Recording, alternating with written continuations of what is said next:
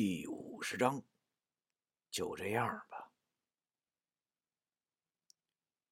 眼前一片漆黑，看不见任何东西。我听到很多人的欢声笑语，有男有女，不知道怎么回事我听到别人笑，我也想跟着一起笑，尽管我不知道我笑的是什么。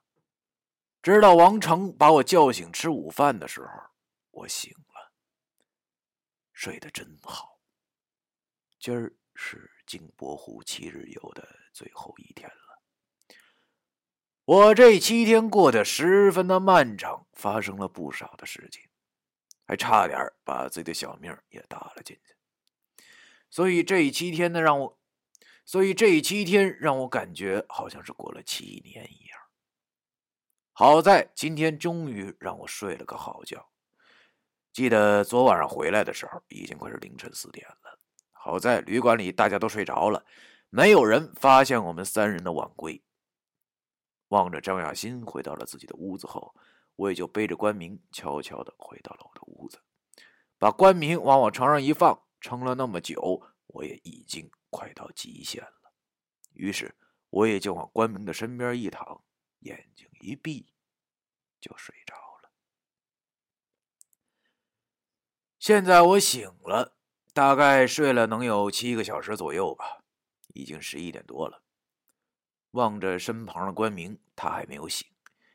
由于被附身太多次的关系，这倒霉孩子回到哈尔滨后一定会大病一场的。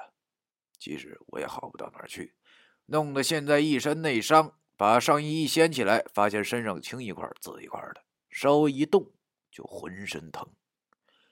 先不管这些了。这已经是我能想象到最好的结局了，不是吗？心情大好的我和王成、小凯前去餐厅吃午饭。今天的午饭还是很丰盛，这里的菜每顿都有鱼，各种花样的吃法，包括今儿的玉米鱼粒儿这道菜，我怎么吃怎么像松仁玉米，就是有一股鱼味儿。见着饭我就跟见着亲人一样，我饿坏了。而且现在的心情很好，真正能放松下来后，胃口特别的好。按照惯例，哥们儿，我的吃相又被一个桌子上的女生在背后嚼起了老婆舌。但是我今儿却一点没生气。哥们儿，我现在很开心，就不和你们这些老娘们一般见识了。孔圣人不是有句话说得好吗？唯小人与女子，难养也。嘿。我心想，就连孔圣人都不敢养你们，以后还有哪个男人敢养你们呢？吃饭的时候，不知怎么的，突然想起了张小新，于是我转头向大衣桌子望去，只见张小新也在吃饭。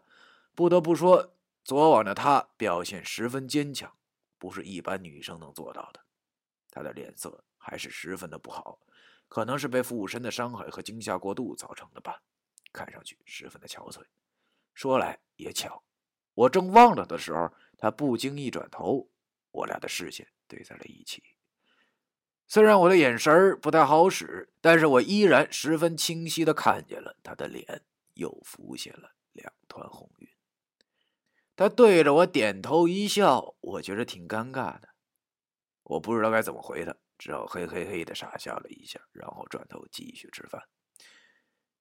一顿饭下来，吃的我直撑得慌，坐在凳子上直打嗝。这时，刘明明走过来跟我说：“下午好好的去这附近的旅游景点玩玩，也没算白来一回。”一呼百应，我们都举双手赞成。特别是我，终于能放松下来了，一定要玩个够本才行。我带了些饭回到我的房间，留给关明醒了后吃。下午一点多。刘明明带着我们全体去了镜泊湖的几处美景玩耍。要说镜泊湖最出名的就是八大景，在八大景观中，以吊水楼瀑布最为著名。它酷似闻名世界的尼亚加拉大瀑布，一般宽幅四十余米，落差为十二米。雨季或汛期，瀑布呈现两股或数股叠送，总幅宽达。两百余米，有着疑似银河落九天的壮观气势。在瀑布旁边一座小巧的八角亭榭依岩而立，人称观瀑亭。一条经人工凿成的石头阶梯蜿蜒盘升，每逢晴天丽日，光照瀑布，则有色彩斑斓的彩虹出现。凡到此游览者，无不惊叹其壮美的景色。等我们一行人来到达吊水瀑布旁边的时候，已经是下午两点半了。由于不是雨季，现在的吊水楼瀑布并没有水，只见许多被常年流水冲击的熔岩块因磨蚀而形成大大小小、深浅不等的溶洞。这些溶洞犹如人工凿碎般光滑圆润，十分精致。干枯的瀑布底部是一个碧绿碧绿的水潭。看上去很深，给人一种十分安逸的感觉。现在正是下午，正是最热的时候。我们走了一个多小时，每个人都出了一身臭汗，于是便坐到了道路两旁的石头上歇脚。而这时，却让我们发现了一件挺有意思的事儿：有人要跳瀑布。没错，就是从干枯的瀑布上跳下去，上演一出高台跳水。这是一个中年男子，穿着一件红色的游泳裤，旁边竟然还有两个记者在采访他。我们上前一打听，原来这爷们儿每天都要来这跳一次，真是挺佩服他的胆量的。只见他活动活动筋骨，准备跳了。说实在的，我真挺为他担心的。这么老高，哪能说跳就跳啊？我真怕他一头直接扎到阴室那边去了。正当我们还在好奇的时候，那爷们就一头扎了下去，在空中划出了一道还算优美的弧线。跳进下面的深水潭时，压的水花还挺小，我们都不自觉地叫起好来。这可真算是功夫。我们在这里逗留了差不多一个小时后，便开始往旅馆的方向走了。剩下的就是大家自由活动的时间。回到了旅馆，关明终于醒了。我进屋后，发现他正在狼吞虎咽地吃着我给他留的饭。他抬起煞白煞白的脸问我：“飞哥，我咋又跑你屋睡了呢？”我望着他这副倒霉相，对他说：“你还记不记得你昨晚上喝多的事儿了？”啊，他挠了挠脑袋问我：“我昨天晚上喝酒了吗？我怎么忘了？”废话，我骗你呢！我心里想着，但是嘴上却说：“昨晚咱们从空楼回来后一点多。”回来后晚上吃夜宵，你喝多了就睡这儿了。好在他已经完全不记得昨天晚上发生的事了，这一点我十分的满意。由于本来平时我们就经常在一起喝酒，所以他也没多想，说了句：“我好像受风了，脑袋疼死了。”我望着他相信了，不觉有些好笑。显然，骗一个男人要比骗一个女人要简单的很多。我又想起了张亚新，我答应他今天告诉他事情的真相。可是我又怕说出来了以后，他的世界观就会从此改变了。毕竟，我要说的可都是些听上去不可能的事儿。算了，不想了，就这样吧。他如果想听，就说给他听；如果他不来找我的话，我也不上赶着找他。我忽然想再看一次镜泊湖的日落，不知道为什么，可能是这几天每天画符都画到太阳落山的关系吧。这里的夕阳真的很美。整个湖面都被映得呈现出令人舒服的暖色调，相比起这里的朝阳，夕阳更能给人一种十分安静的美感。说来也惭愧，这几天一直忙着画符，却都没有好好画过一张画呢。于是我便背起了画袋和工具箱，准备走之前把这种美景记录下来。来到了我的那块风水宝地，此时是下午五点多，正是我想要的那个时间段。我架起了折叠支架，把画板上往上一搭，望着平静的湖面，想着这几天经历过的事情，心中顿时又充满了感慨。这几天我害怕过，欣喜过，也绝望过，也想到放弃过，但是幸好这一切都已经过去了，我还活着。我感觉到了，我好像又成熟了一些，但是具体是哪方面，我也说不清楚。调好了赭石，开始在水粉之上涂抹了起来。其实我真的是挺喜欢画画的，因为我觉得有的时候画画能宣泄出自身的情绪。不知不觉，时间就这么过去了。我终于成功的把我心中湖面最美的一刻留在了我的画纸之上。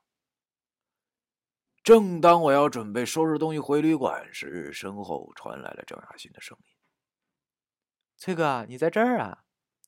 我苦笑了一下，该来的始终还是来了。我回头对他笑了一下，对他说：“嗯。”总觉着不画一张的话有点说不过去了。他走到我旁边，惊讶的说：“你这不是画的很好吗？为什么你之前一直不画呀？”我坐在沙滩上，掏出了一颗烟，点着了以后，示意他也坐下来，望着湖面，对他讲道：“我要说的故事很长，你想听吗？”他点了点头，也不知道是为什么。本来我只是想简单的和他解释一下就算了的，可是我却越讲越长，除了省略掉九叔和三清书之事外，竟然一股脑的都告诉了他。我自己都不清楚我为什么要告诉他这些事儿，直到今天我才大概想明白了。可能是那时我实在是觉着自己十分的孤独无助，所以就想找个人。倾诉一下的关系吧，而我的故事，也的确只是像个故事，让人听上去十分的不真实、不可思议。可是张雅欣却十分认真的听完了。当他听到我因替那个黄衣女鬼讨公道而被董珊珊甩了的时候，他的眼睛竟然也湿润了。他是在同情我吗？当我讲到我在他被五通神附身后战斗的时候，他望着我那张还没有消肿的半边脸，不好意思的对我说了一句：“对不起，谢谢你，崔哥，谢谢你救了我。”我对他说：“你不用谢我，因为不管我遇到谁被附了身了，哪怕我不认识他，我都不会袖手旁观的。”夕阳还没有完全落下，湖边却起了风。今儿的张雅欣没有把头发扎起来，风吹动着她的头发，我闻到了一股薰衣草洗发水的味道。看来他对这个味道十分的情有独钟。他望着我微笑，夕阳的余晖映在他的脸上，于是我感觉到了他的微笑也是那样的温暖。第五十章。